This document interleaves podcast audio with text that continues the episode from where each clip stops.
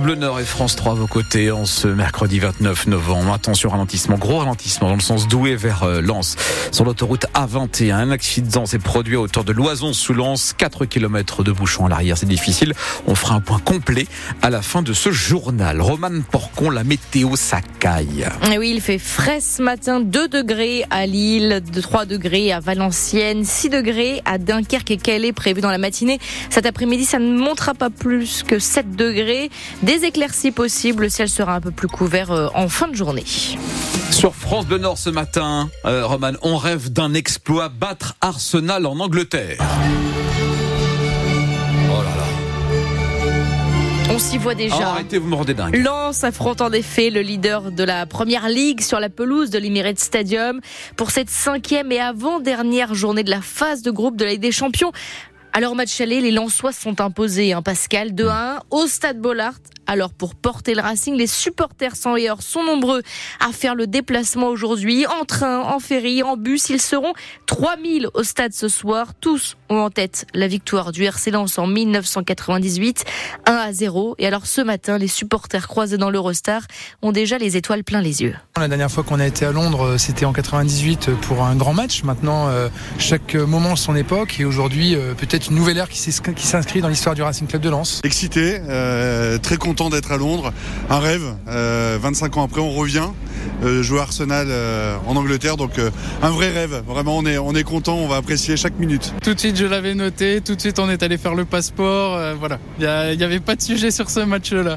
Ça va être difficile parce que cette fois, on va être attendu par, par les hommes d'Arteta. Mais, mais tout est jouable, tout est possible avec ce Racing finalement. Bon, pas de pression en fait particulière puisque pour nous, c'est que du bonus.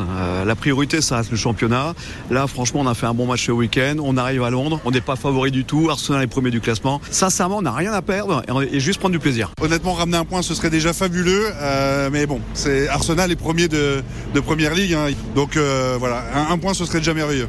Et la rencontre est à suivre évidemment sur France Bleu Nord, soirée spéciale ce soir dès 19h avec Adrien Bray et Bastien Ducrot. Le coup d'envoi, c'est à 21h il n'y a pas assez de bus de substitution dans le Pas-de-Calais pour remplacer les TER qui ne peuvent plus circuler à cause des inondations.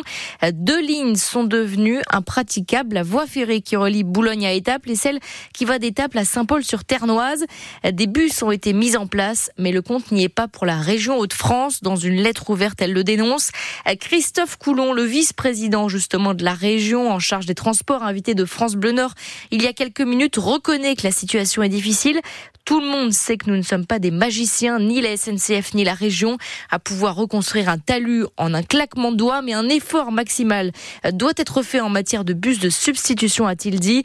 L'idée, c'est évidemment d'améliorer euh, les bus de substitution de semaine en semaine, euh, d'autant que le trafic des TER ne pourra pas être rétabli avant euh, février-mars. Son interview est à réécouter sur francebleu.fr. 8h03 sur France Bleu Nord. Et face aux inondations dans le Pas-de-Calais, la préfecture annonce de nouvelles aides pour venir en aide justement aux sinistrés. Oui, après trois semaines les pieds dans l'eau, l'objectif est d'accompagner au mieux les communes, les sinistrés, en leur apportant une aide logistique et financière, alors que de nombreuses personnes n'ont toujours pas pu retrouver leur habitation. Le relogement est donc une priorité pour la préfecture, Louise Forbin. Une plateforme va être mise en place pour recenser les sinistrés qui n'ont plus d'appartement ou de maison. Et sur ce même site, des particuliers pourront eux se signaler s'ils ont des logements vacants. La préfecture appelle à une forte mobilisation. Elle vise notamment les logements meublés habituellement loués pour les vacances. Pour payer ces relogements, il existe deux cas de figure. Les personnes assurées qui bénéficient d'une prise en charge de leurs frais pendant six mois et les personnes non assurées pour qui le relogement sera pris en charge par les communes qui seront, elles, indemnisées par le FARU, le Fonds d'aide au relogement d'urgence, qui a été mobilisé par l'État. Mais ce n'est pas tout. La préfecture annonce la mobilisation de 200 contrats aidés. Les personnes recrutées permettront d'aider les collectivités à accompagner les sinistrés en leur proposant une aide pour les démarches administratives, par exemple. Ces contrats seront financés à 80% par l'État pour une durée de six mois. Les précisions de Louise Forbin sont à retrouver euh, sur notre site francebleu.fr. Dans la métropole lilloise. C'est une partie de ping-pong qui oppose en ce moment la métropole européenne de Lille et Alstom à propos du métro. La MEL a annoncé attaquer en justice le constructeur ferroviaire. Depuis 2016, la MEL attend la livraison de nouvelles rames. Le groupe ferroviaire conteste ces accusations. Ce matin, la MEL attaque à nouveau dans le journal Les Échos. Damien Castelin, le président de la MEL, s'adresse dans une lettre ouverte à Philippe Petit-Colin, le futur président du conseil d'administration d'Alstom. Il souhaite attirer son attention sur la situation critique de la métropole lilloise avec un retard accumulé, un métro saturé, un service de transport dégradé. Il l'invite donc à venir à Lille le plus rapidement possible pour euh, résoudre euh, cette problématique. Le préfet du Nord, lui, interdit une manifestation prévue aujourd'hui à Lille, un rassemblement organisé par l'ultra-droite selon les autorités qui ne précisent pas les organisateurs. Mais après la mort de Thomas à Crépol dans la Drôme, poignardé à la fin d'un bal de village, des groupuscules d'extrême droite organisent des manifestations un peu partout en France. Le ministre de l'Intérieur, Gérald Darmanin, a d'ailleurs annoncé hier qu'il allait proposer la dissolution de trois groupuscules d'extrême droite.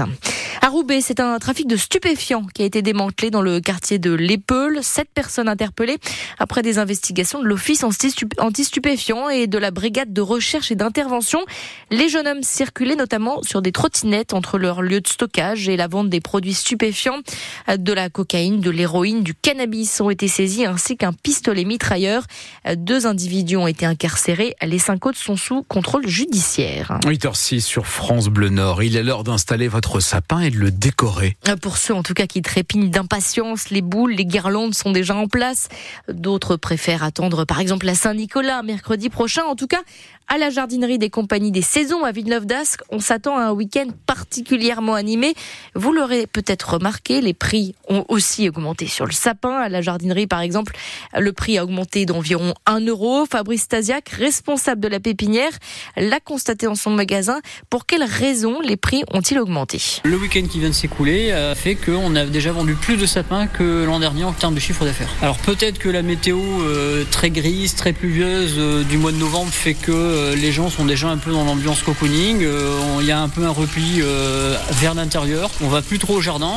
tout est trempé partout et je pense que ça doit un petit peu jouer dans l'esprit des gens. Les, prix ont augmenté forcément partout. Je pense que les gens se font toujours plaisir pour avoir un beau sapin de Noël. l'esprit famille, l'esprit cocooning qui, je pense, persiste malgré les temps pas faciles qu'on connaît en France depuis plusieurs mois là maintenant. Et voilà, le, sapin de Noël, ça reste quand même une valeur sûre pour célébrer euh, la fin de l'année, euh, passer Noël en famille. Et je pense que c'est un repère pour les gens. Quoi. Bon, je vous rassure, on est encore fin novembre. Vous avez encore un peu de temps pour installer votre sapin.